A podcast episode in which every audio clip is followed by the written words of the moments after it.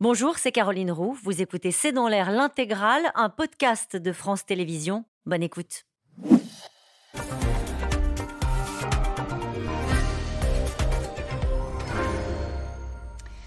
Bonsoir à toutes et à tous. Nous attendons vos questions SMS, Internet et réseaux sociaux pour alimenter notre discussion. Pierre Palmade a donc été placé aujourd'hui en garde à vue, transféré à l'hôpital de Melun pour être entendu par la police. Les enquêteurs vont tenter de refaire le film des heures qui ont précédé l'accident et des conditions de la collision qui a fait trois blessés, l'une d'elles étant enceinte et qui a perdu son bébé. L'enquête est ouverte pour homicide et blessure involontaire. Selon la sœur de l'humoriste, il est prêt à assumer euh, toutes les conséquences de ses actes et dit sa honte. L'avocat des victimes estime que l'acteur n'a même pas l'excuse de l'insouciance et de la jeunesse. En tout cas, c'est l'épilogue d'une histoire qui ne pouvait que mal finir, celle d'un homme dépendant à la drogue, à l'alcool, au sexe, sous emprise de la cocaïne, qui piège des consommateurs dans tous les milieux, à tous les âges, sur tout le territoire. Palmade, la chute et le drame, c'est le titre de cette émission. Avec nous pour en parler ce soir, Damien Delceni.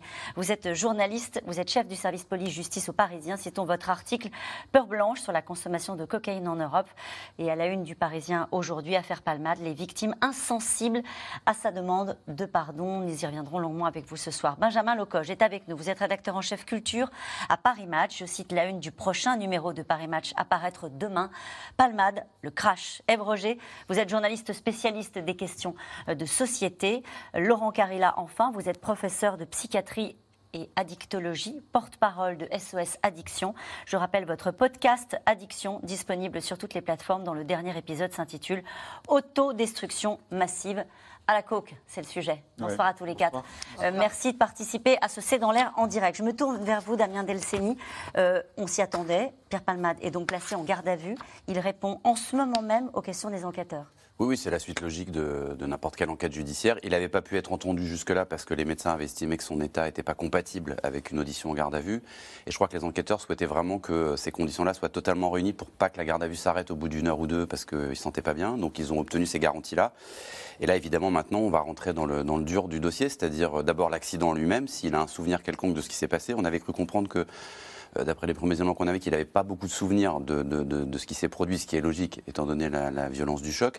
Mais enfin, ils vont lui poser des questions, pourquoi il s'est déporté, effectivement, qu'est-ce qu'il a fait dans les minutes et les heures qui ont précédé, puisque tout ça rentre euh, dans l'explication potentielle de, l'accident?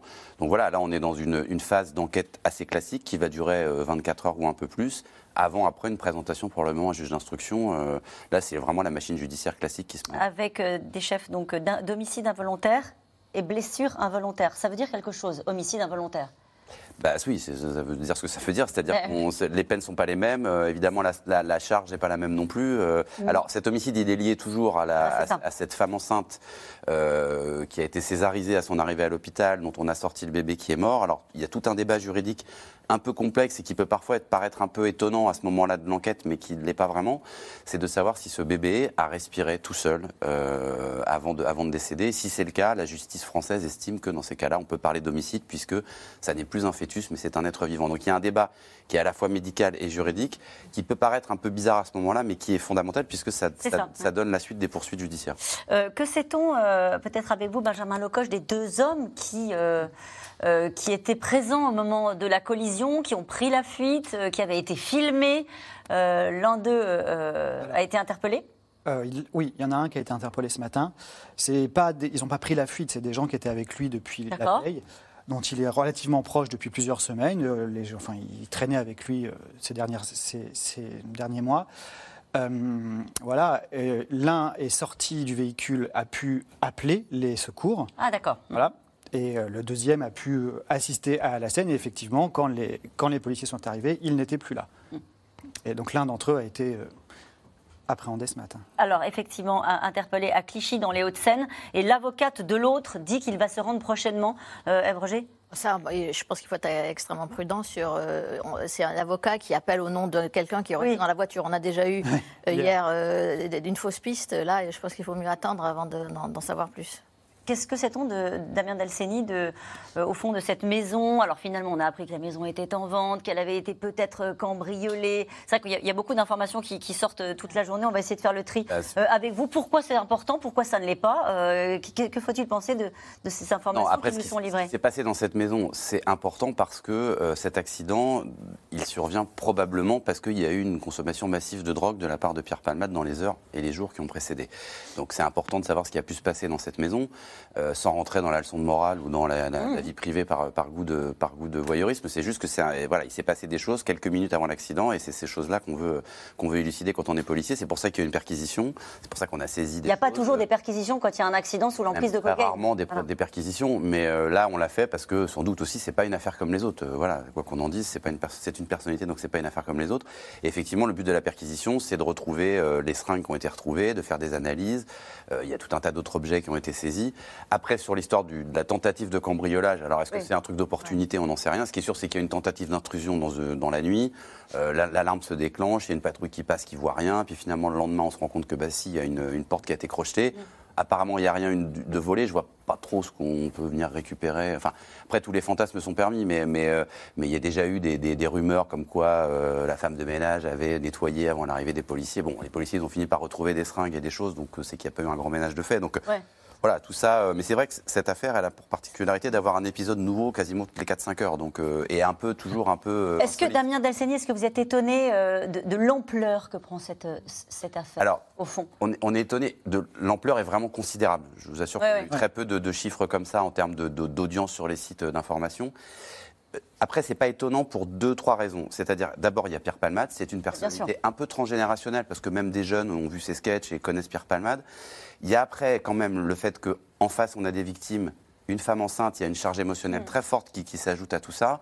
Euh, et puis le fait de, après on part dans le, la, toxicomanie, l'ultra-toxicomanie, mm. ce que ça amène de fantasmes, de, peur et de, et, de, et de réactions diverses.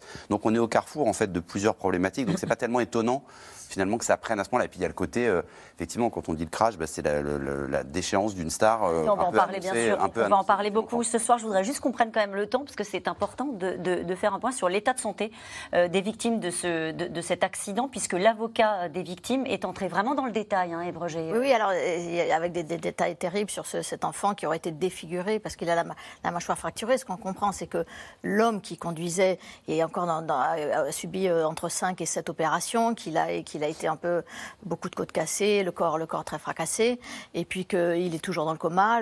L'enfant, on imagine aussi qu'il euh, est encore aussi plongé dans le coma parce qu'il est dans une situation grave, et que finalement, celle qui s'en sort le moins mal, elle a perdu son bébé, mais c'est cette, cette femme de 27 ans qui a eu une entorse du cou, je crois, et puis aussi quelques côtes cassées. L'enfant serait né vivant, mais cela reste à confirmer par les expertises euh, d'Imaître Mourad Bakti qui donc défend les, les familles. Ce que dit l'avocat de la famille, maintenant il faut qu'on attende les résultats de l'autopsie. puisqu'il y aura une autopsie. Je me tourne vers, euh, vers le, professeur en psychiatrie. On va parler d'addictologie ah, ce soir, mais euh, quelle lecture vous portez sur, sur au fond, l'émotion que suscite à la fois ce cet accident euh, qui touche beaucoup de Français, nous le disait à l'instant euh, euh, Damien Delceni. Et puis peut-être aussi, je pose deux questions en une, pardonnez-moi, mais aussi sur les premières réactions de la sœur de, Pierre Palmade, avec cette idée que la honte lui est tombée dessus, il fera face, il est en train de prier et, il, implore le pardon. votre réaction à tout cela? C'est un drame, c'est un drame. Il y a, d'un côté le drame, de l'autre côté l'addiction, avec les conséquences qu'il y a eu, donc des conséquences qu'on peut avoir. Il y a plein de, moi, je dis, je dis ça maintenant, il y a plein de pierres palmades euh, dans cette situation-là qu'on suit, nous, à l'hôpital, avec des conséquences euh, variables. Là, c'est, on est dans le drame avec euh, ces, victimes et c'est dramatique. Après, la population réagit face au drame. Et on stigmatise un peu la maladie addictive aussi, il faut le dire. C'est-à-dire que c'est le toxico qui a tué des gens. Vous voyez, on est dans cette image-là. Et donc, bon, et il faut, il faut le punir, etc. Donc il y, a deux choses. Il y a, il est malade, il faut le soigner. Il y a eu des conséquences lourdes et graves. Il faut que ça soit jugé. C'est le mot de honte. La honte, c'est l'addiction, c'est la toxico. Je pense, je pense qu'il il doit être dans un état euh, timique, un état d'humeur, un état émotionnel. Il y a un accompagnement psychologique, hein, d'ailleurs, ça a été signalé pendant, pendant euh, sa, garde à vue. Juste un mot euh, sur vous, la, la de Paris Match demain, sur les mois que suscite cette affaire. Pour preuve, on en parle ici même dans, dans C'est dans l'air. Bah, c'est quand même un cocktail parfait entre la star, le drame, voilà. Et on n'avait pas vu ça en termes journalistiques depuis l'affaire Bertrand Cantat, où il y a, des, où il y a tout un, toute une collusion d'événements choquants et les gens, les gens ne savaient pas. En plus, les gens ne connaissaient pas la vie privée de Pierre Palmade, même s'il avait beaucoup raconté de choses. En fait, les gens découvrent tout ça. Monsieur Palmade n'a même pas l'excuse de l'insouciance et de la jeunesse. Cette phrase lancée par l'avocat des familles hier donne le ton. Euh, les démons de l'humoriste euh, ont du mal, au fond, à rivaliser avec euh, l'état de santé des victimes. Aujourd'hui, il a été placé en garde à vue et poursuivi dans une enquête, une enquête pour homicide et blessure involontaire. Walid Berissoul et Christophe Roquet. Six jours après l'accident provoqué par Pierre Palmade, l'une des trois victimes de cette collision frontale a pris la parole hier. Via son avocat, la jeune femme enceinte de 27 ans qui a perdu son bébé dans le drame raconte ces instants où sa vie a basculé en croisant l'humoriste sur sa route. Elle se souvient d'abord des phares éblouissants arrivant de pleine face. Elle se souvient ensuite du coup de volant donné par le conducteur pour tenter d'éviter le véhicule qui leur fonçait dedans. Et elle se souvient s'être effondrée, n'ayant plus de force, s'être effondrée en pensant instinctivement à son bébé. De leur côté, les policiers de Melun, en charge de l'enquête, interrogent depuis ce matin un homme interpellé à Clichy-la-Garenne, près de Paris. Il pourrait s'agir de l'un des deux passagers en fuite présents dans la voiture de Pierre Palmade au moment du choc. Le comédien, lui, vient d'être placé en garde à vue. Sorti de réanimation, il s'était exprimé pour la première fois auprès de sa sœur, qui le dit dévasté.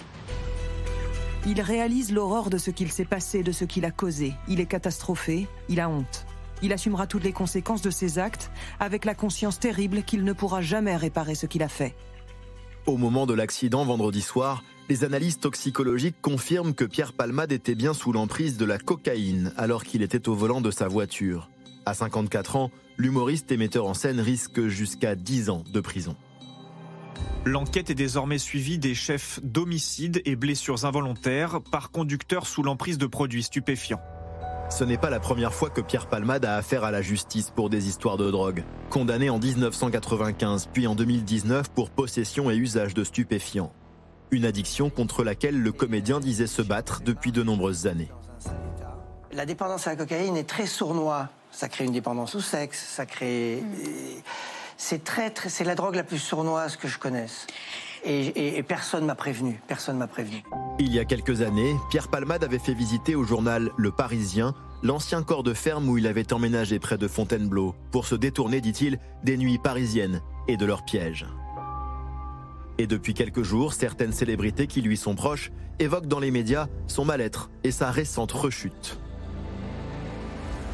Je pense que si Pierre euh, avait besoin de, substances, c'est aussi pour, euh, pour pallier son malaise, pour essayer de vivre normalement. C'est quelqu'un qui évidemment avait de grosses difficultés à se séparer de ses, ses drogues, etc. Mais enfin, euh, voilà, c'est pas un, criminel plus pour ça. Des mots et des excuses qui restent inaudibles pour les occupants de la voiture percutée. C'est pour cette famille le début d'un long combat judiciaire, mais aussi médiatique dans ce dossier, il n'y a euh, qu'une victime et ce sont euh, les passagers de euh, ce véhicule. Monsieur Palmade n'a même pas l'excuse de l'insouciance de la jeunesse, c'est-à-dire que quand il y a un gamin à 18 ans qui sort de boîte de nuit et qui est dans un état qui conduit à un accident de la route, bon, il y a l'excuse de la jeunesse, même si ça n'est en rien une excuse, mais vous voyez l'idée. Là, on est face à quelqu'un de mature, de mûr, qui a une expérience de vie et qui va foutre en l'air un certain nombre de vies directement et indirectement. Après la vitesse et l'alcool, la consommation de stupéfiants serait la troisième cause des accidents mortels de la circulation. Des accidents qui, en 2021, ont coûté la vie à 700 personnes sur les routes françaises. Et nous allons y revenir. Benjamin Lecoche, c'est l'histoire de la chute d'un homme que vous racontez euh, dans Paris Match cette semaine. Oui, la chute d'un homme qu'on a qu'il a lui-même raconté et mis en scène. Parce qu'à partir du moment où il arrive à Paris en 1988, donc le jeune Bordelais qui veut être célèbre, qui veut rencontrer Sylvie Joly, euh, et qui est homosexuel et qui n'a jamais su le dire à sa maman et à ses amis bordelais, découvre le monde de la nuit, il découvre les bars du Marais. Et là, c'est tout de suite, c'est la cocaïne. Et il va rester euh, dans ce monde-là depuis 1988. Mm. Donc euh, il y a eu des envies d'en sortir. Il y, a eu il y a eu un mariage avec Véronique Sanson où il dit je vais essayer d'être un autre homme. Il ne va pas réussir. Et voilà, ça va être que des enchaînements entre la volonté de s'en sortir, mais il n'a jamais réussi, il n'a jamais pu. Et il a raconté, on le voyait d'ailleurs sur le plateau de nos, confrères de, C'est à vous, euh, il disait très librement qu'il était sous l'emprise de, la cocaïne. Il en a fait un livre, il en a fait des sketchs. C'est quelque chose dont il lui-même rigolait. Enfin, c'était dans son dernier spectacle, il y avait plein de choses qui tournaient autour de ça, autour de son mal-être, autour de l'humoriste dépassé par la. Enfin, voilà, c'est quelque chose dont on a ri. Nous-mêmes. Nous-mêmes, oui, c'est vrai. Il, a, voulu aussi se soigner, puisqu'il a quand même fait une cure. On a vu que quand il déménage en 2017 à la campagne, c'est dans le cadre de cette cure de désintoxication, parce qu'on sait que pour. Il n'y a pas de médicament contre, de, substitution contre la cocaïne. Il, faut sortir du milieu social dans lequel vous êtes pour pouvoir euh, sortir justement de ces pièges. Donc c'est vrai que euh, se, couper de ce milieu-là, euh, virer le, le, numéro des fournisseurs, changer d'amis, changer de cadre social, ça faisait partie de cette thérapie dans laquelle il était entré. Donc c'est vrai on voit à quel point c'est puissant et fort, puisqu'on a vu que même l'éloignement euh, géographique vis-à-vis de Paris et de ces nuits parisiennes, qui, qui étaient vraiment terribles, ne, l'ont pas épargné. Et Eve Roger, vous avez retrouvé une phrase qu'il disait en 2019. Ah ouais, c'est une phrase terrible. terrible quand on la relit aujourd'hui. Voilà, il, dit euh, Je suis arrivé jusqu'ici, c'est-à-dire en 2019, sans accident, sans maladie, sans dette, sans vrais ennemis, sans cadavre.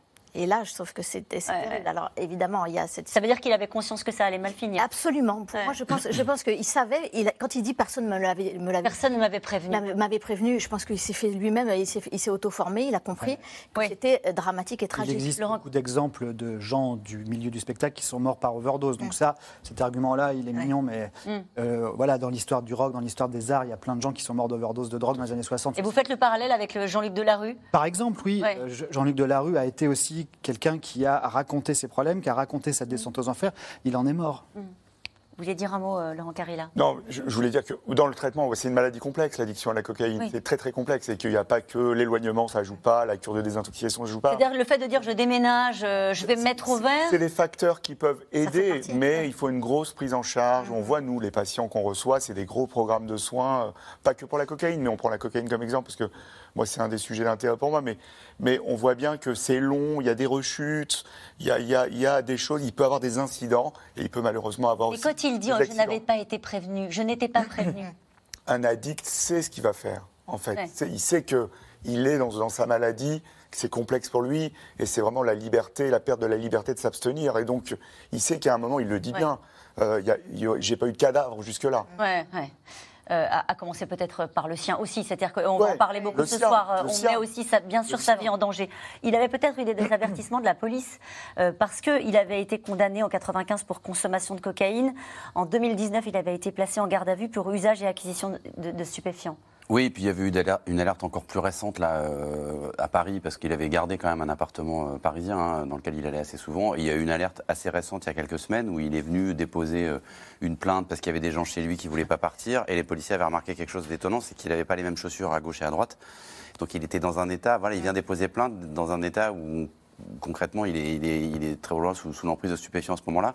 Donc il y a eu des alertes multiples, mais ça fait partie effectivement de ces personnes, on parlait de, de la rue avant, qui ont eu voilà, c'est toute une vie en fait qui est, bouffée par ça. C'est-à-dire que cette addiction, ils n'arrivent pas à s'en sortir. Et il y y en a plein les tribunaux, hein, des gens qui sortent pas de leur addiction. Lui, il est connu, donc euh, voilà. Mais il y, en a, qui en sortent. Oui, non, mais, mais, ce que je veux dire, c'est que c'est une, c'est une constante quand même de, de, ça. C'est-à-dire qu'on voit bien qu'il essaye, qu'il replonge, qu'il essaye, qu'il replonge, parce que toute sa vie, en fait, est, gérée par, par, par, la drogue. Est-ce que dans le travail que vous font en ce moment les enquêteurs, il y a aussi la volonté de, de tirer sur la plotte et de savoir euh, si euh, il a été en contact avec, euh, enfin, forcément qu'il était en contact avec des dealers, mais quel était son niveau d'implication? Est-ce que ça aussi, ça va être établi ou est-ce que c'est pas le sujet de l'enquête? Il y, a une double enquête. Hein. Il y a une enquête qui est purement sur l'accident de, voiture qui va, qui, va, qui va suivre son cours et qui s'occupera de, l'aspect cocaïne que pour la consommation et sa responsabilité dans l'accident mais il y a une enquête qui a été ouverte aussi pour euh, détention de stupéfiants.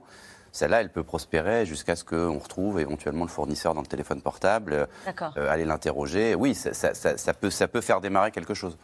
Est-ce qu'il était seul? Euh, Pourquoi je vous pose cette question? Il y avait cette phrase de, de- de 2017. Il dit Les gens bien que je connaissais partaient tôt, il fallait que je paye pour rester entouré. Une cour, ça se paye, ça se loue. J'ai beaucoup rémunéré les figurants. C'est vrai? Ça isole euh, l'addiction? Oui. Bien sûr, oui. Freddie Mercury, c'était le Queen, c'était le premier à le faire. Euh, C'est une histoire sans fin dans, dans le milieu people. C'est-à-dire, c'était le premier à le faire. Il faisait des grandes fêtes où il invitait plein de monde et il y avait plein, de- plein de substances, il y avait plein de choses. Il y avait Ouais. du sexe, etc. Donc, Vous avez entendu beaucoup d'amis de Pierre Palmade sur les plateaux depuis 4-5 jours Hmm.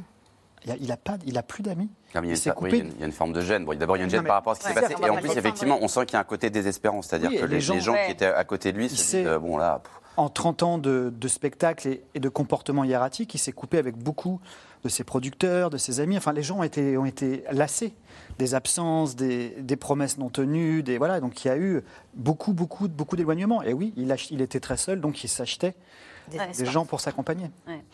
Euh, on va entrer dans le sujet qu'on on a découvert pour certains, euh, le chemsex. Euh, donc, lorsque les policiers sont- sont- l'ont découvert, les, les pompiers, je ne sais pas lesquels en l'occurrence, il avait des piqûres de partout, des traces de piqûres sur des le corps, traces de piqûres sur le corps, qui traduit une pratique donc de chemsex, parce que chemical, parce que sexe sous emprise de la drogue. Alors, c'est un phénomène qui est pas récent, qui a quelques années déjà. Euh, alors là, ce qu'on, en déduit, hein, parce qu'il a des traces de piqûres sur le corps, et chez lui en perquisition, il y a des seringues qui sont découvertes. Bon, voilà, ça fait tabou, on, on peut imaginer ça. Euh, le chemsex, c'est une, c'est une pratique euh, de toxicomanie. En fait, c'est un produit qui est souvent. Alors, il y a, il y a plusieurs produits hein, pour faire ça, mais le produit qui est à la mode, c'est le, le fameux 3, 3M, qui est un dérivé du 4. Alors, je vous donne pas le nom scientifique Ouais. parce que ça, ça fait 3 beaucoup MMC, de points au 4M. Scrabble, mais euh, C'est quoi, voilà. c'est- c'est des catégories Mais, de euh, synthèse, c'est de nouvelles drogues de synthèse. Oui. Et moi, j'aime pas trop le mot toxicomanie, c'est très stigmatisant en fait pour les gens. Je pense qu'il faut parler d'addiction, de maladie chronique, D'accord. c'est une réalité. Et euh, les gens comprennent bien aussi. C'est euh, le chemsex, c'est on va utiliser des produits pour se stimuler, pour avoir des rapports sexuels, pour faire des marathons sexuels, c'est-à-dire qu'à 24 heures, 48 heures, 96 heures. Et l'idée, c'est on peut basculer dans des conduites addictives en se slamant, slamant c'est l'injection intraveineuse, ou euh, en consommant non-stop. Voilà. Et c'est dangereux, j'imagine, pour euh, y a- y a- vous avez les risques des drogues, les le risque de l'overdose. Overdose, risque des, Des consommations et les risques sexuels. Ouais, ouais. Il y a aussi des violences. euh, C'est parfois accompagné de, de conduite sadomasochistes. Donc, euh, il peut y avoir des violences. Et comme il, il y a une idée de, euh, de- de- d'inconscience, puisqu'il n'y a plus de douleur, il y a une espèce de toute puissance, etc. Peut-être les violences vont plus loin que ce qu'on aurait bien voulu avoir. Mais c'est vrai que Ça- c'est- alors, pardon, mais est-ce que ça, c'est son problème? Ou pas Vous voyez ce que je veux dire? Est-ce qu'on est dans l'affaire ou on est dans autre chose? Il y a plein de, de- il y a eu beaucoup de victimes de, de, de, de chemsex. hein. Il y a quand même beaucoup de gens qui sont morts à cause de ça. Donc ça, c'est un problème de société. Il y a eu un rapport qui a été rédigé Par euh, par Amine. Benyamina, qui l'a rendu au, au- à- au ministre de la Santé au mois de mars, sur les risques de, de, telles pratiques. Alors, si, si c'était safe, bien sûr que ça serait son problème, Ouais. et, et pas le un problème privé, mais c'est pas safe du tout. C'est passé pour, pour Parce, qui- parce que à la fois la consommation, à la fois le- la durée, vous vous rendez compte, ça dure des, des, des jours, des jours sous sous Sous emprise. sous em- 72 heures sans dormir. Voilà. Ouais. Et, Ça et- dépend, ouais, il y a des marathons qui. ouais, c'est ça, c'est ça. Et Et après, en fait, on voit de plus en plus arriver des patients et des, pa- des patientes, mais beaucoup plus de patients qui viennent en consultation parce que ils n'arrivent plus à gérer leur consommation, surtout ils n'arrivent plus à gérer leur sexualité. Et on est dans un autre modèle de maladie en fait. C'est pas l'addict qui consomme tous les jours non-stop, etc.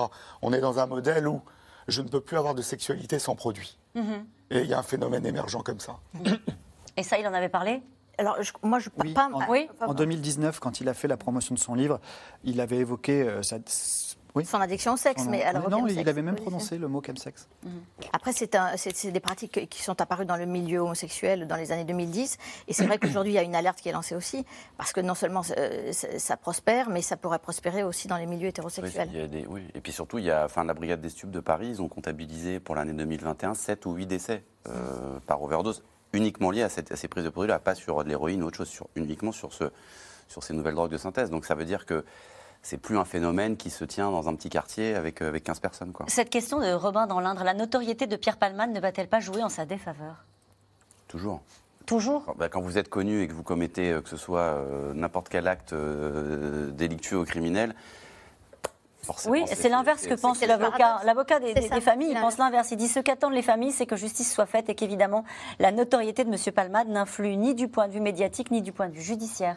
C'est raté du point de vue médiatique. J'allais dire, je ne crois pas que depuis 3-4 jours, euh, il soit spécialement protégé, spécialement. Euh, non, je ne crois pas. Je crois, au contraire, ça, ne peut que. Enfin, je pense que dans ce cadre-là, la notoriété, elle ne peut que jouer contre lui. Et effectivement, elle est, euh, c'est, plutôt un boulet pour lui qu'autre chose. Hein. C'était, assez surprenant que, ce qui a été dit hier, justement, en disant qu'on avait peur que la notoriété. Je pense que depuis des années, Pierre Palmade, il est quand même plutôt montré du doigt et qu'on va aller chercher dans tout l'enquête médiatique plus l'enquête policière. J'imagine qu'on va aller chercher dans tous les recoins et pour, pour déterrer tous les cadavres qu'il y a dans sa vie. Et je pense qu'il y en a. Enfin, excusez-moi d'expression. C'est ce que vous pensez aussi? Oui, on va. Là, sa vie, elle est disséquée, analysée. Euh, on va chercher les histoires d'il y a 25 ans et on n'est mm. qu'au début. Mm. Et on a des ex-partenaires qui commencent déjà euh, à raconter. Pour raconter, voilà. Euh, c'est, enfin, c'est, oui. Il y avait une affaire de sextape aussi. Sextape récente, oui. Ouais. ouais. Jugée il y, a, il y a trois semaines. Et alors, c'était quoi? Alors, c'était une histoire de chantage, justement, dont, dont parlait Damien, avec trois garçons qui ont une vidéo et euh, ils veulent 4000 euros. Ils appellent Véronique Sanson pour dire euh, il faut que vous nous donniez 4000 euros, sinon on va révéler des choses. Bon, il a porté plainte et ça s'est terminé. Mais voilà, il était, euh, on sentait que ça, que ça, que ça glissait là. Euh, on parlait tout à l'heure des proches. on se demande qui est dans son entourage aujourd'hui. Sa sœur, hein, visiblement, a, parlé euh, pour lui. lui ne s'est évidemment pas encore exprimé depuis qu'il est entendu et placé en garde à vue depuis la mi-journée. Les proches, là, on, dit évidemment il y a une gêne. Évidemment, il y a une gêne. Ceux qui bah ont essayé à un moment donné d'être là, puis qui ont lâché en disant bah, débrouille-toi, fais ce que tu veux, quoi. Oui, c'est extrêmement compliqué il est très connu, donc c'est extrêmement compliqué. Et les proches, ben, les très très proches, la famille va dire, va, va, se mettre du côté, va se mettre de son côté en disant, il a honte. Euh, il y, a quelque chose, quoi. Personne ne peut rien dire, en fait. Est-ce qu'il ouais, est qu'il va aller en prison? Est-ce qu'il peut aller en prison? En détention provisoire, je ne vois pas tellement pourquoi il est en détention provisoire là maintenant. Il y a une enquête qui est ouverte, il y aura une instruction d'ouverte qui va durer euh, le temps des expertises, quelques semaines, quelques mois. Euh, je, là, pour le coup, il y aura un vrai traitement euh, particulier s'il allait en détention provisoire, à mon avis, à mon sens. Après, ce qui n'est pas exclu, c'est qu'au moment du procès, euh, ils prennent une condamnation lourde parce que euh, ce procès, il sera aussi beaucoup plus suivi médiatiquement que les autres. Il y aura une pression quand même autour. Et qu'effectivement, il peut à ce moment-là prendre quelques années de prison, sans doute avec sursis. Après, peut-être des, une peine aménagée avec un bracelet électronique. Tout ça est possible. Il y aura certainement des injonctions de soins aussi, parce que ça, ça va aller avec. Mais le placer en détention provisoire aujourd'hui, ça servira à quoi en fait? Il n'y a pas d'autre, euh, il a pas d'autre chose à chercher autour de cet accident. Euh, je vois pas tellement. C'est pas, il n'est pas un danger, c'est pas un trouble à l'ordre public de laisser Pierre Padman en liberté. Enfin, je, Il y a une question qui est quand même que tout le monde pose. C'est pourquoi c'était lui qui conduisait? Alors qu'il se savait sous l'emprise de la drogue, pourquoi il, avait le volant Parce que les autres étaient peut-être aussi sous l'emprise de la drogue. Peut-être aussi, mais c'est vrai que, euh, cette, question, elle, est récurrente, se, se dire au moins qu'il prenne, il, aurait pu prendre ses responsabilités et pas prendre le volant ce jour-là. Est-ce qu'on peut, est peut avoir conscience de cela quand on est sous l'emprise de la drogue et dire non, je vais être raisonnable? Sous l'emprise de cocaïne, déjà, il y a un risque d'accident mortel multiplié par deux. Déjà, on le sait. S'il y a de l'alcool, c'est multiplié par 29. Et quand on est sous l'emprise d'une drogue stimulante, on, ne contrôle rien. On est, euh, mais ça veut dire, ça fait quel effet quand on est au volant? Bah, les effets, bah, on a un trouble du jugement, on a un trouble de, du temps de réaction, on a un trouble de la concentration, on a un trouble de l'attention, on a un trouble de la vision latérale, on peut perdre contrôle, euh, on est stimulé par le produit, euh, on, fait n'importe quoi, on n'est plus libre de faire ce qu'on veut, on ne prend plus la bonne décision quand on est sous l'emprise d'une substance. Donc, on prend le volant voilà. On prend le volant très librement. On peut prendre le volant, on peut faire n'importe quoi. En tout cas, Pierre Palman n'avait pas fait mystère, hein, et on l'a entendu, vous nous l'avez dit, de sa dépendance. 5 à 10% des consommateurs qui vont essayer la cocaïne deviendront dépendants au bout d'un an. C'est le cas de euh, Marina Devanne. Au début, à la trentaine, elle pensait gérer la prise de drogue festive qui la faisait, comme elle va le raconter dans un instant, vous allez l'entendre, se sentir exaltée, sociable, intelligente. Elle raconte le piège dans lequel elle est tombée. Ses propos sont recueillis par Laura Rado, Stéphane Lopez. Quand elle évoque sa toxicomanie, Marina Devanne parle de violence autodestructrice. Une addiction à la cocaïne, aux médicaments et à l'alcool, que cette cinéaste de 52 ans a décortiqué dans un livre autobiographique. Les inhibitions que j'avais dans le rapport aux autres étaient suspendues par la, cocaïne et faisaient que je me sentais exaltée, je me sentais extrêmement intelligente, euh, je me sentais invulnérable, indestructible et j'étais très très sociable. Elle a alors la trentaine. Sa consommation festive bascule vers un usage à la fois solitaire et compulsif, jusqu'à 6 grammes de cocaïne par jour. Le mélange avec les calmants l'amène plusieurs fois aux urgences jusqu'au déclic pour arrêter au bout de 10 ans. Mon grand-père est mort d'overdose à 42 ans. Donc moi, quand j'ai eu 42 ans, me suis dit, c'est bon, l'histoire va se reproduire, je vais mourir comme mon grand-père à 42 ans. Vous réalisez rétrospectivement que vous avez vécu un cauchemar. Et qu'en fait, toutes ces années de drogue étaient un pur cauchemar, où vous n'avez pas du tout pris de plaisir en vérité, où vous avez fait que souffrir, où vous êtes démoli euh, physiquement, socialement, euh, professionnellement, amicalement, enfin amoureusement, tout, vous vous êtes complètement détruit. Et, et, là, vous voyez le gâchis. Mais le chemin pour se sevrer est long. Il faudra à Marina plus de deux années, dix cures de désintoxication et autant de rechutes, ainsi que quelques mauvaises expériences. J'ai été euh, volontairement internée à Villejuif, au service d'addictologie. Et en fait, euh, j'ai pas du tout apprécié. C'était très infantilisant. Euh, et surtout, je me suis rendu compte, et ça m'a pas plu du tout, euh, que j'allais voir la psychiatre 15 minutes, une fois par semaine, en présence de 9 étudiants qui prenaient des notes. Donc moi, je leur ai dit, écoutez, moi, je reste pas dans un truc comme ça, c'est pas sérieux. Moi, un psychiatre, j'ai besoin de le voir tous les jours. Enfin, j'ai besoin d'être accompagné euh, un quart d'heure tous les lundis matins avec neuf étudiants qui griffonnent. Non, franchement, non. Dans les hôpitaux, les services d'urgence, tout ça, on, vous, on considère que c'est de votre faute parce que vous aviez qu'à prendre de drogue et que si vous avez des problèmes, c'est bien fait pour votre gueule. Soutenue par sa famille, y compris financièrement, c'est finalement dans une clinique privée qu'elle trouve les soins adéquats. Pourtant, la cocaïne, elle l'a vu, n'est plus réservée qu'au seul milieu dit aisé. Je m'étais même fait un petit copain qui était euh, à la fois dealer et maçon. Donc c'était, voilà, il y avait des, de tout ça. Et puis j'étais avec mon ami qui était banquier. Donc il y avait le banquier qui était ami avec le maçon. Enfin, c'était trans-classe. Euh, et donc euh, c'est là que j'ai vu vraiment le mélange et le fait que c'était accessible à, toute personne, pas, pas une élite. Voilà, c'est pas réservé à l'élite. La, cocaïne, ça s'est complètement démocratisé. De ce long cauchemar, Marina de Vannes garde le regret de ne pas avoir ouvert les yeux plus tôt, mais aussi de nombreuses angoisses qu'elle soigne aujourd'hui encore par des médicaments. Laurent Carilla, elle a cette phrase, moi, qui m'a. Elle dit de toute façon, en gros, on vous dit c'est bien fait pour votre gueule. Euh, parce que vous, prenez de la drogue, euh, au fond, c'est de votre faute, quoi. Non, on, va rétablir, euh, on va rétablir les choses. En fait, ce qui se passe, c'est que l'addiction, encore une fois, c'est la perte de la liberté de s'abstenir et c'est un déficit de la prise de décision. C'est ça, c'est une maladie cérébrale et des émotions, avec des troubles psychiatriques, avec des troubles physiques. Mmh. Voilà, c'est une maladie globale. C'est-à-dire que quand on traite un addict, on va traiter tout. Si on traite que le problème de drogue, on a, tout faux. Mm. Et une cure de désintoxication, je déteste ce mot, cure de désintoxication. Qu'est-ce qu'il faut dire C'est un sevrage, un sevrage thérapeutique. Ce sevrage thérapeutique, c'est juste de la désintoxication, sans rien derrière, ça sert à rien. En fait, l'idée, c'est d'aller vers une cible qui est l'arrêt de la consommation et le traitement des problèmes sous-jacents. C'est comme un grand arbre. Quand vous voyez un arbre dans la rue avec des branches, les branches, c'est de la drogue. Vous voyez, c'est des drogues. Et il y a plein, plein de racines dans l'arbre. Il faut traiter les racines et les branches. Parce que si vous coupez que la branche, la branche, elle repousse. Et il y a des rechutes. Il y a peut-être des gens qui nous regardent ce soir et qui se disent Bon, moi, je ne me sens pas concerné, la cocaïne. Et en fait, c'est toutes les addictions. C'est celle-ci, mais celle de Pierre Palmade. C'était pas uniquement la cocaïne, c'était aussi euh, l'alcool, euh, c'était les médicaments. Et le sexe, c'était une forme de dépendance. Mais ça n'existe pas euh, d'addiction isolée à un produit. Ça n'existe pas. C'est, on est dans de la polyconsommation, on est dans plusieurs consommations. C'est-à-dire que la cocaïne et l'alcool se marient très bien. Le cerveau, il adore ça. Dans le cerveau, ça fait ce qu'on appelle le cocaéthylène. Donc c'est un truc, il se marie, c'est un couple alcool et cocaïne se rencontrent, et puis c'est un enfer euh, quand, ça se met en place. Il y a le tabac qui est présent, il y a, les comportements, il y en a qui font du porno, il y en a qui ont de la sexualité compulsive, il y en a qui jouent en ligne, mm. du poker, enfin, et il y a des troubles psychiatriques. Il y a des troubles de l'humeur, il y a des troubles anxieux. Et elle le dit bien, Marina Devan. Oui, elle le dit. Moi, elle a été soignée de son addiction, mais elle a encore des, elle a, elle a un trouble psychiatrique qu'elle soigne. La difficulté avec la cocaïne, c'est qu'au au, début, je pense que les consommateurs, ils ne se, se, prennent pas pour des toxicomanes. Hein.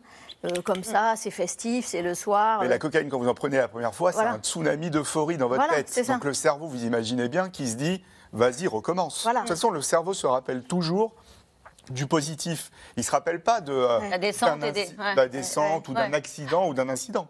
Il y, a un dé- il y a- il y a quand même un déni de, euh, le déni de la, de, de la toxicomanie. C'est-à-dire, je- moi, je De suis l'addiction, libre vous voulez dire. de l'addiction. Ouais. Je, pardon, je, je suis libre, je, prends quand je veux. Oui. Le sentiment d'être plus fort que le, que le produit. Je gère. Je Elle gère le dit d'ailleurs, voilà. je gère. Je gère et je le fais le vendredi, le samedi. D'ailleurs, Avec des euh, potes. euh, Il n'y a, pas- il y a pas de problème. Mais c'est après. C'est-à-dire que le déni est, est tel qu'au bout d'un moment, il y a l'addiction. L'addiction arrive, j'imagine, chez, chez certains plus que chez d'autres. Mais pardonnez-moi, il y a ce chiffre que j'ai donné tout à l'heure, je l'ai relu plusieurs fois en Ouais. préparant l'émission parce que je n'y croyais pas. 5 à 10 des consommateurs qui vont l'essayer, donc Ouais. une fois, Ouais. deviendront Dépendant. dépendants. Ouais, ils deviennent dépendants parce qu'ils ont des facteurs de vulnérabilité, de dépendance. C'est-à-dire qu'on n'est pas tous égaux face à une substance et on- surtout on n'est pas tous égaux face à la maladie. Heureusement d'ailleurs, parce que sinon tout le monde serait malade puisque ça fait plaisir. Ouais. Donc il y a ces facteurs qui interagissent et hop, ils basculent dans la maladie.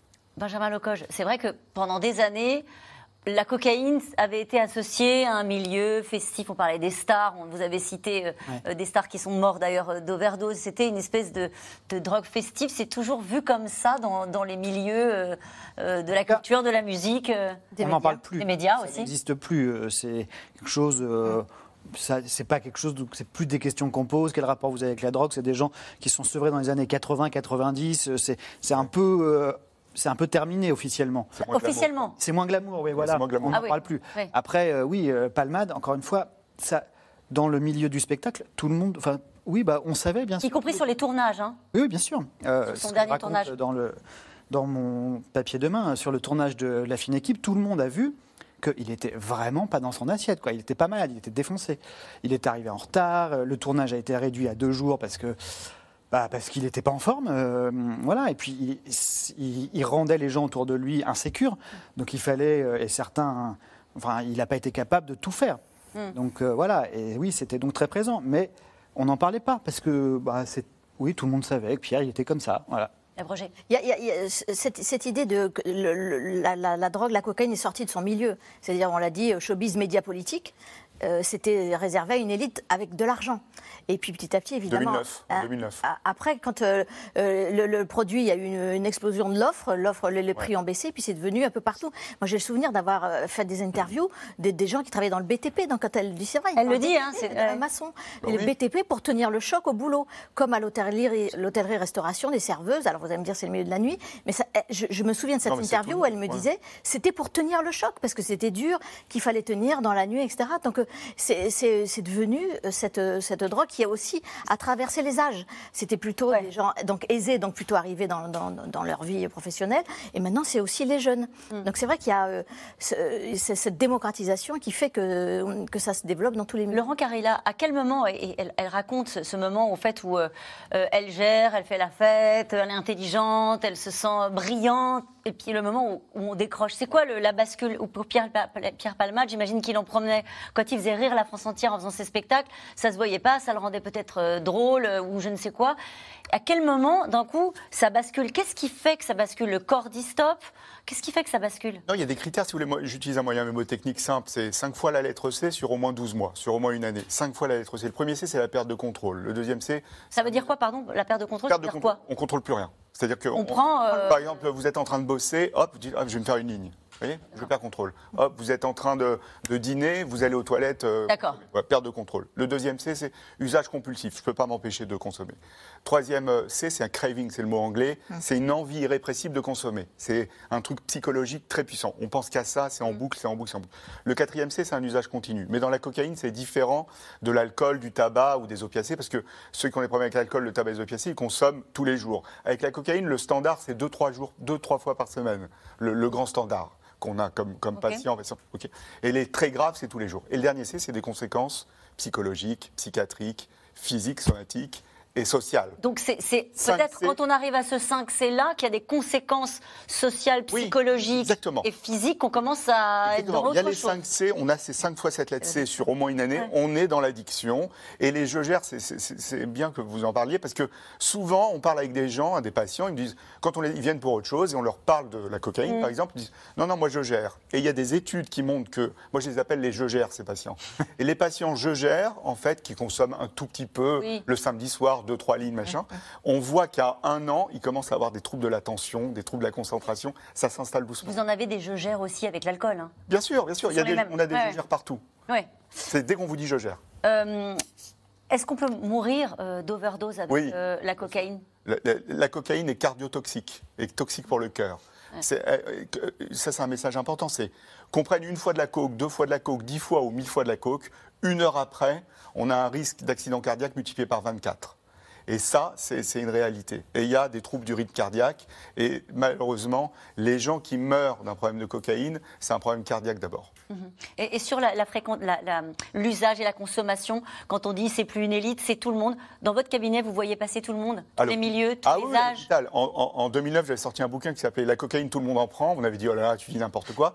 Mais c'est une réalité. C'est-à-dire que j'avais du chômeur au PDG, et on voit au fur et à mesure des, des années les agriculteurs, Ouais, des la marins France pêcheurs, rurale. Oui, oui. des chauffeurs Et routiers. vous cherchez quoi dans cette consommation-là? Bah, Il y, a du- il y a un côté, euh, la société, elle est, elle est difficile, à- on a du mal à gérer la société. Il y a le côté conduite dopante, il y a le côté c'est une drogue stimulante, on est mal. Il y a le côté, il y a des troubles en dessous, on les gère avec ça. Tout, tout ça est mixé en fait. On parle plus de l'addiction, en tout cas dans les politiques publiques, on parle plus du, du cannabis Ouais. que de la cocaïne. Pourquoi? Parce que Oui, il y a plus de volume. Il y a, il y a plus de volume. Alors, il y Huit a fois plus de volume, plus, beaucoup plus de consommateurs, Ouais. et puis beaucoup plus de criminalité euh, indirectement liée à ça, c'est-à-dire que les règlements de compte, alors il y a des règlements de compte liés à la cocaïne bien Mmh, sûr, hein, mais voir, la, la majorité des règlements de compte en France, ils sont liés au gros réseau de résine de cannabis, et la France en plus est un, est un vrai hub européen de- du cannabis, il y, a beaucoup de, il y a beaucoup de réseaux, et on est aussi un gros pays de consommateurs de cannabis. Mais en tout cas, les campagnes de santé publique se concentrent davantage sur, sur le cannabis. Ah Alors, c'est huit fois plus de consommateurs quand même. Quand on parle de la cocaïne, on parle de 600 000 euh, consommateurs réguliers hein, aujourd'hui. 600 millions ex- expérimentateurs. Ah, voilà. Ouais. Et, et 2 millions d'expérimentateurs qui l'ont déjà essayé une fois dans leur vie. D'accord. 600 000 réguliers. Ouais. Donc, euh, le cannabis, on parle des millions. Il y a- il y a la- la- la- je crois que c'est l'équivalent de la ville de Marseille qui fume de- du cannabis tous les jours. hein. donc, euh, et pas seulement les, les- les jeunes gens. hein. Donc, euh, il y a quand même. Et puis, sur les jeunes gens, il y a un vrai problème de santé publique parce que le, le cannabis, à un certain âge, ça peut, ça peut détruire le cerveau. Et c'est vrai que de, de ce point de vue-là, les, les politiques de santé publique disent attention, euh, le, le- le cannabis, on est- les, les jeunes entre 14 et 17 étaient les champions d'Europe de consommation du cannabis à une époque. Maintenant, je crois que ça commence à baisser. Je crois que ça, ça va faire- Laurent Carilla, euh, on- ce qu'on a trouvé la bonne manière de communiquer sur ces sujets, euh, les bons mots, euh, les bons publics à cibler sur Ce les soir, politiques de santé publique, sur le cannabis bien sûr, mais aussi sur, euh, sur, sur la cocaïne, parce qu'on en parlait tout à l'heure avec le ministre de l'Éducation nationale qui euh, ne se fait pas d'illusions de la cocaïne, il y en a dans les lycées français. Bien sûr. Mais c'est insuffisant là. Il n'y a pas assez de prévention euh, faite euh, et organisée en fait. Il faudrait une vraie campagne de prévention. Et on voit là que les campagnes de prévention qu'on fait, moi j'ai monté un projet qui s'appelle Prévaddiction, on va dans les collèges, les lycées le soir, on voit les parents. Le, le problème c'est que c'est des demandes des villes. C'est les villes qui financent. C'est pas un projet global où, il y a, où tout est tissé, etc. La prévention en France est insuffisante. Et il faut parler de toutes les drogues. Il faut parler de. D'abord, il faut parler de la maladie en elle-même. Et chez les jeunes, les jeunes ne sont pas addicts d'abord. Les jeunes ont des comportements à risque. Et ils vont Mmh. tester des trucs, ils vont expérimenter des choses. On voit que les drogues chez les ados et les jeunes, c'est pas les mêmes que chez les adultes. Chez les Il y a des modes, en- il y a des Ouais, modes. bien sûr, il y a le- les gaz hilarants, il y a le lean, cette boisson opiacée, il y a les cannabinoïdes de synthèse.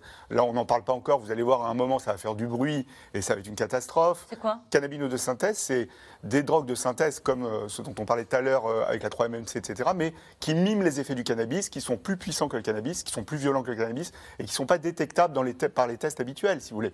Donc euh, les jeunes savent bien. Et ils les mettent dans les cigarettes électroniques et hop, c'est la fête. Et là, on a comme ça des, des, des cas de...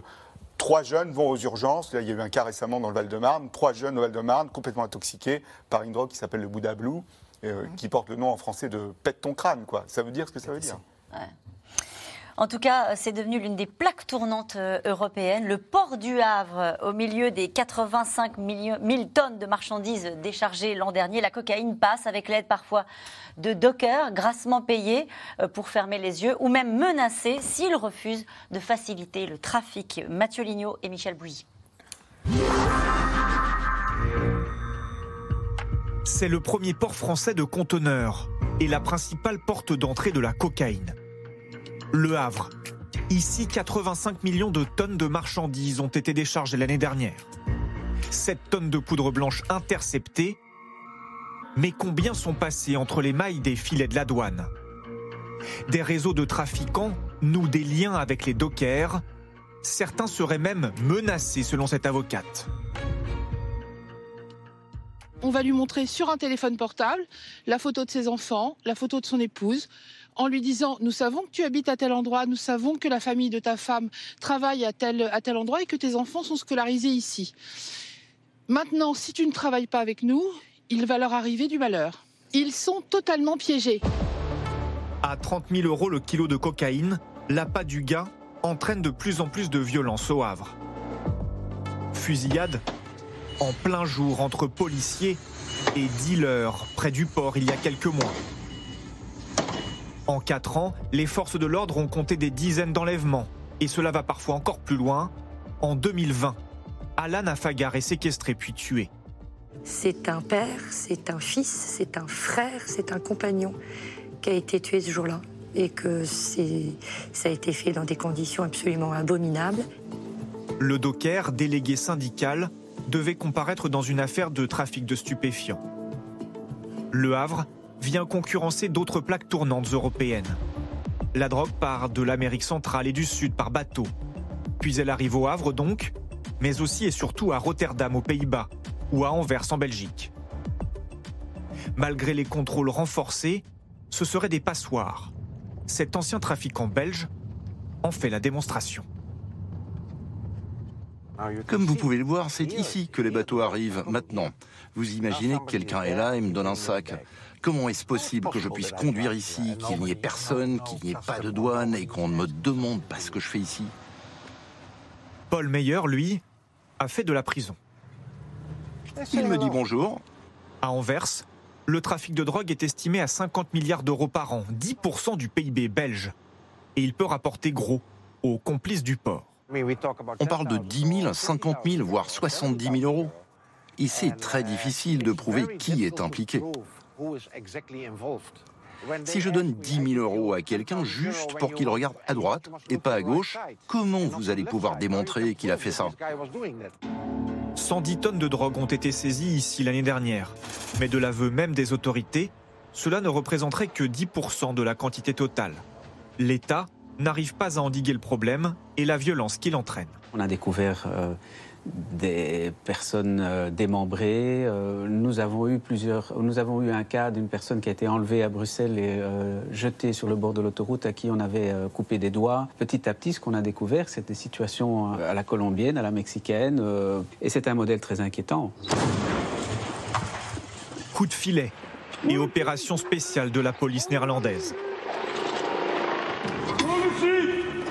Découverte de conteneurs transformés en prison ou en chambre de torture. Les narcotrafiquants sont très organisés.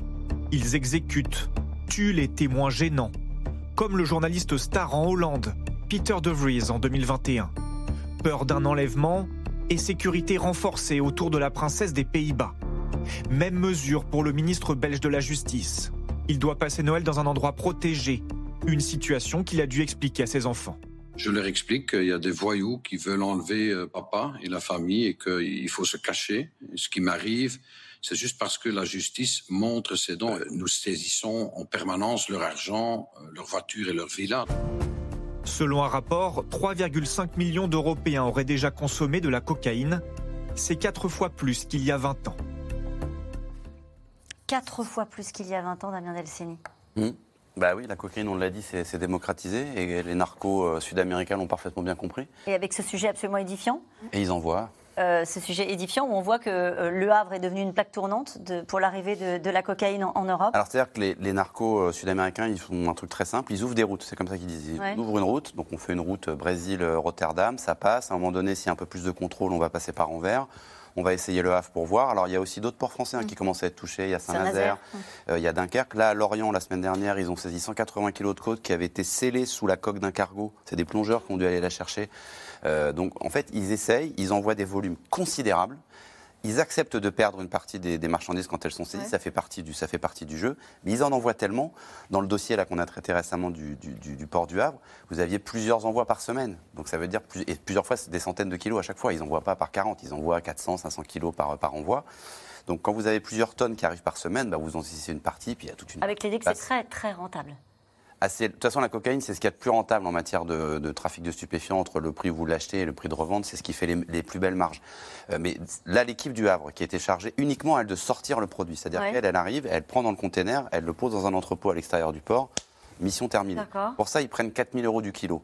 Je vous laisse faire le calcul. Vous, pour- sur 500 kilos, 4000 fois 500, Ouais. ça fait une belle petite enveloppe juste pour sortir, juste pour sortir la drogue. Alors le sujet, c'est qu'il y a quand même des policiers et des douaniers euh, qui euh, font le job et qui de temps en temps font de très belles prises.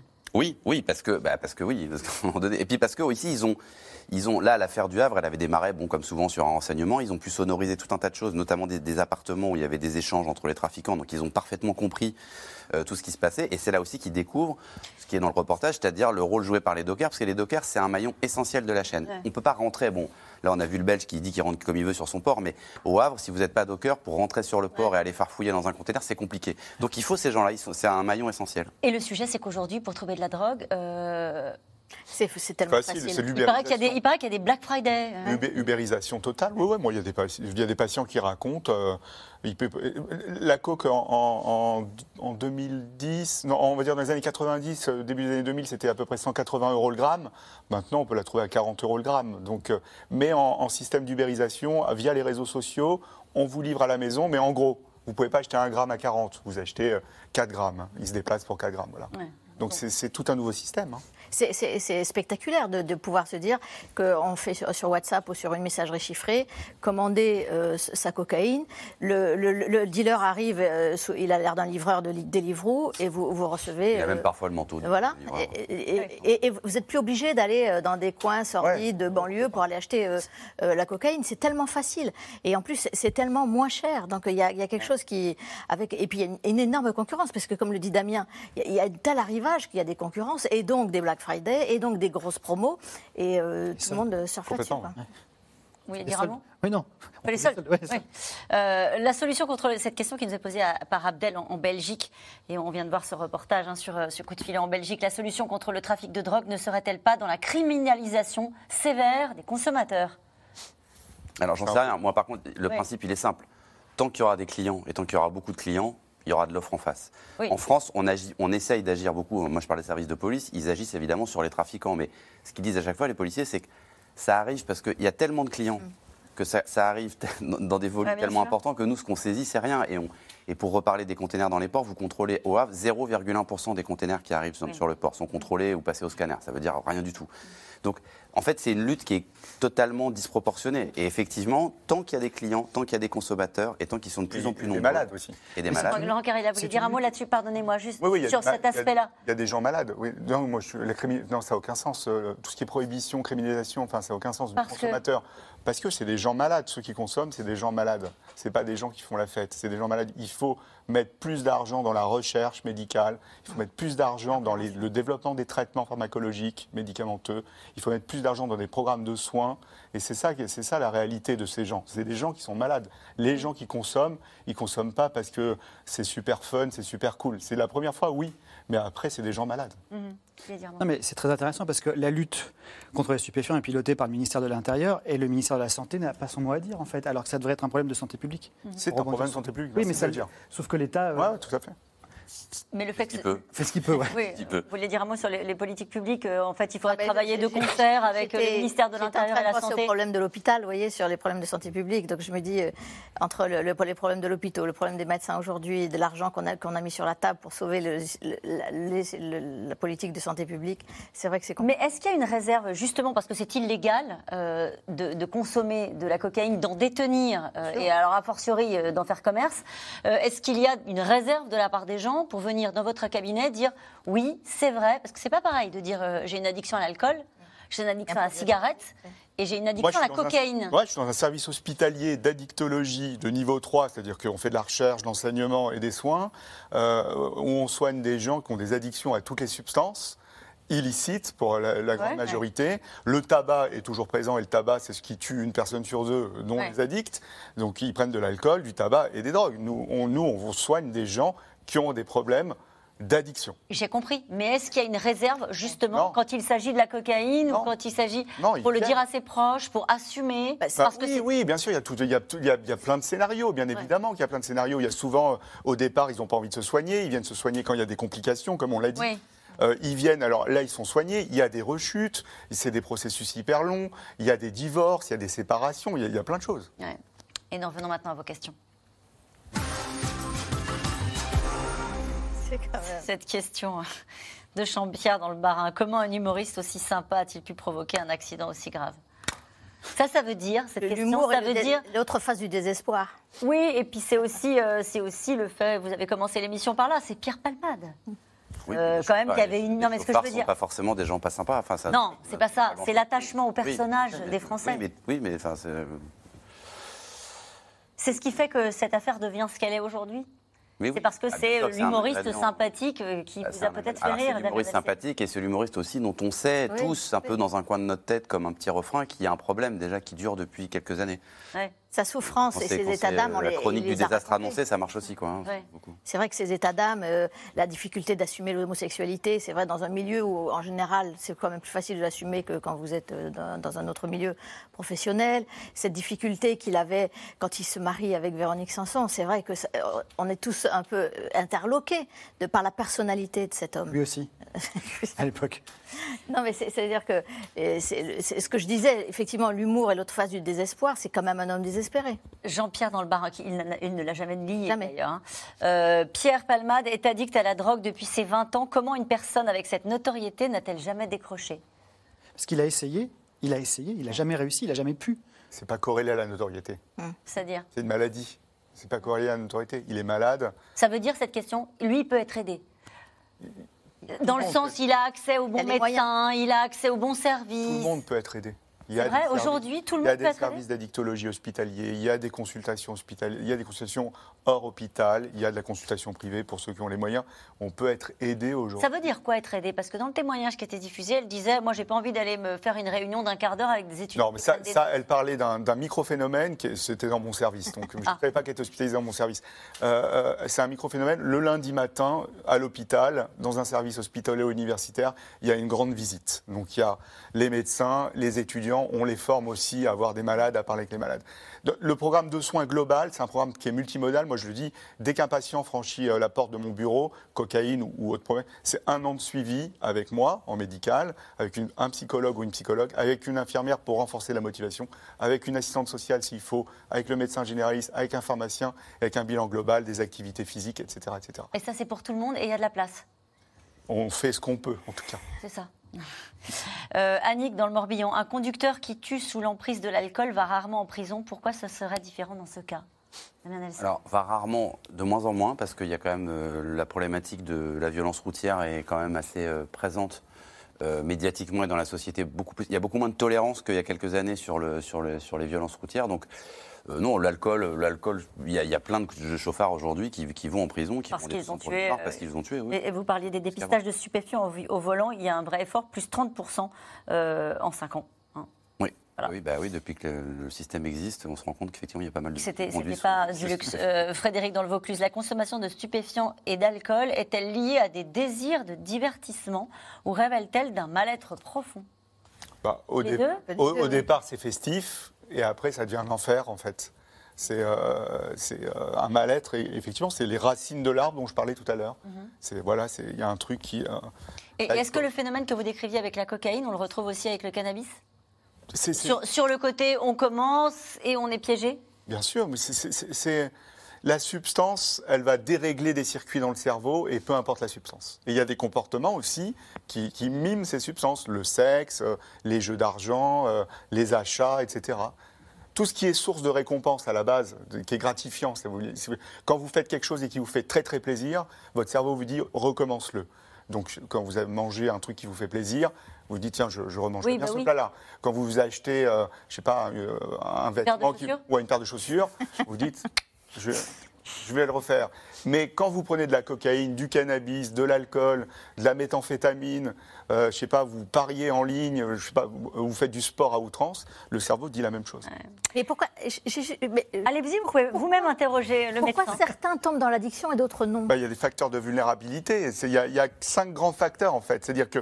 euh, Il y, a, il y a notre développement personnel, notre puberté, comment on a vécu notre, notre enfance, notre adolescence, comment notre cerveau a maturé. Ça, c'est le centre. Ça interagit. Est-ce qu'on a des troubles psychiatriques, psychologiques Le terrain. notre, notre terrain, euh, notre tempérament. Ça interagit avec notre environnement. L'environnement, c'est ben, le produit disponible, le comportement disponible, le- euh, la tolérance familiale à la consommation, le stress environnemental. Il y a les facteurs génétiques qui expliquent pas tout, mais qui expliquent un peu. Et il y a notre cerveau en lui-même, les circuits dont je parlais. Si ces cinq facteurs-là sont déséquilibrés, on tombe dans la maladie. Benjamin Lecoq, on a parlé tout à l'heure de- du rapport de- des stars, on va le dire comme ça, avec euh, la cocaïne. Vous me disiez c'est plus à- tellement à la mode aujourd'hui. Ça le reste pour le, le cannabis? C'est-à-dire qu'il y a une forme de banalisation Oui, de l'usage? Oui, oui. Oui, clairement. Ouais. C'est- On voit, oui. C'est quelque chose qu'on voit, que personne ne s'en cache vraiment. euh, oui, c'est, c'est, c'est presque la norme. Sur les- il y avait une étude qui a été faite sur les jeunes qui disait que le cannabis c'était mieux que la cigarette parce que c'était plus naturel, c'était de l'herbe et c'était plus cool et c'était quand même plus tranquille. Donc tout d'un coup, l'image le cannabis prenait le pas sur l'image de la cigarette et ça a été un moment où les C'est une jeunes. idée reçue, ouais, ouais. C'est une idée reçue C'est Ouais, peut-être important de le dire du coup? Non, oui, oui, c'est vrai. Mais, mais le cannabis, c'est un- c'est une autre histoire. On est dans un autre, euh, dans un autre contexte. C'est vrai que le cannabis chez l'adulte, c'est vraiment, c'est pas le même problème que le cannabis chez les ados, où ça, ça peut être un vrai problème. D'accord. Euh, Palmade n'est pas le problème, c'est le problème de la drogue en France qui circule aujourd'hui partout aux portes des lycées et ailleurs. Que fait-on Damien Delceni, que fait la police? Que fait la police? Bah, euh, Elle essaye. Elle, essaye de, elle essaye de, oui, elle essaye de démanteler les réseaux, elle essaye de faire des saisies, mais comme on le disait tout à l'heure, le volume est tel que bah, y a des tas de choses qui passent. Après, ce qui est sans doute un peu plus inquiétant encore, c'est que euh, la drogue aujourd'hui et toutes les drogues, c'est-à-dire plus seulement la résine, mais la cocaïne aussi, elles sont disponibles dans des endroits de France où honnêtement, elles mettaient, on la, on la, on la trouvait pas facilement avant. Aujourd'hui, dans un village euh, très reculé, c'est plus facile de trouver de la cocaïne qu'une baguette de pain, parce qu'il y a moins de boulangeries que de gens qui vous vendent de la cocaïne. Euh, non, mais on a plein d'exemples d'endroits, y compris, euh, j'ai discuté une fois sur la Corse, par exemple, qui était plutôt. euh, alors, il y avait, il y avait, de la- il y avait des, des gens qui prenaient des- de Mhm. la drogue dans les villes, mais aujourd'hui, il y a des problèmes. Dans des villages, on se rend compte qu'il y a des gens qui sont, qui sont addicts à des produits qu'on ne trouvait pas normalement dans, dans ces endroits-là. Quoi. Donc, ça veut dire que ça diffuse en plus très très loin dans le. Il y a un volontarisme politique sur le sujet. On se souvient tous de cette phrase du ministre de l'Intérieur, Gérald Darmanin, qui disait, alors là pour le coup je pense que c'était plutôt sur le trafic Mm. de, de cannabis, mais euh, peut-être que je me trompe, vous allez me corriger, Euh, ce sont les, trafic- les trafiquants qui vont arrêter de dormir. Il avait dit ça le 30 juin 2022. Oui, c'est pas pas le premier à dire ça. C'est pas le premier à dire ça. Ils continueront à dormir pour certains et euh, ils vont dormir en prison aussi de temps en temps parce que c'est le, jeu, c'est la règle. Mais, mais euh, euh, en fait, il n'y a pas de. Encore une fois, tant qu'il y a, cli- tant qu'il y a client consommateur, il y a, il y a de l'offre. Donc, je, je pense que. Mais ça puis veut en- dire que ce combat-là, il continue à le mener oui, quand même. et puis on a quand même un vrai problème en France, c'est qu'on débat de ça et en même temps, on débat de la répression. En même temps, on- il y a toute une frange de la société et de la politique qui se pose la question de la légalisation du cannabis. Ça perturbe aussi un petit peu tout ça. Et mais puis- la répression, ça sert à rien et de puis- toute façon. Ça fonctionne pas. Alors je dis pas que ça sert à quelque chose. Après, on peut pas non plus, euh, si on laisse passer Non, non, on les laisse pas open, résine qui remontent du Maroc, euh, bon après. Et- et- ça marche et- pas. Pourquoi la- est-ce que vous dites ça euh, On voit bien, on voit bien pour le cannabis. Regardez la répression totale, la prohibition totale du cannabis. On est un des pays les plus consommateurs de cannabis et nos jeunes, les jeunes jeunes, sont touchés par le problème. Je veux dire, c'est un, vrai problème. Mais ça, on est dans un autre débat là. Mm. C'est-à-dire que la légalisation contrôlée, à mon avis, il faut y réfléchir parce que on voit. Ça marche quand c'est fait? Il y, a, il y a quand même, on a quand même des, des- des- des- des images de la Californie, des images de l'Uruguay, des images d'autres pays où quand même ça fonctionne de manière très contrôlée. Parce que ça permet aussi de démanteler les trafics? Bah, on est de, de la production à la consommation, mais tout, tout est lié. Et on- si on peut réinvestir l'argent qui est, qui est dans cette légalisation-là, dans justement ce que je disais tout à l'heure, la recherche, le soin, le développement de médicaments, le développement de thérapie, ce serait pas mal. quoi. Cette question, la carrière de Pierre Palmade est-elle définitivement terminée? Moi, je vois pas comment il pourrait remonter sur scène, tourner. Enfin, ça, ça va être compliqué. Je crois que la meilleure des réponses à tout ce drame, c'est le silence, la discrétion, l'effacement. Enfin, voilà. euh, Faut, De toute façon, il va avoir d'autres gros soucis. Il va avoir dans les d'autres soucis, et mois ouais. à venir, hein, parce que il y a quand même, euh, voilà, l'affaire va prospérer. Et après, il y aura un problème aussi de, de dédommagement. Enfin voilà, il faudra aussi parler de tout ça. C'est quelque chose qui va lui coûter cher à tout point de vue, c'est-à-dire euh, Alors, euh, financièrement, dans sa on, espère dans ces cas-là qu'il est assuré. Ça suffira pas.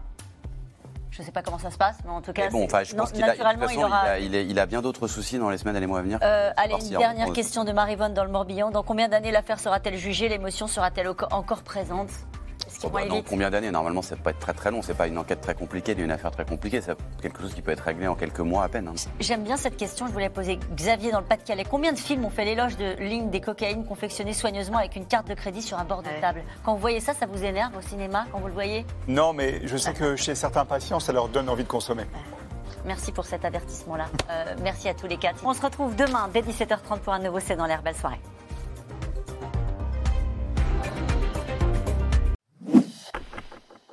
Merci d'avoir écouté C'est dans l'air. Comme vous le savez, vous pouvez désormais écouter l'intégrale, mais aussi l'invité ou vos questions à nos experts. Tous ces podcasts sont disponibles gratuitement sur toutes les plateformes de streaming audio. Et pour le replay vidéo, c'est sur France.tv, bien évidemment. À bientôt.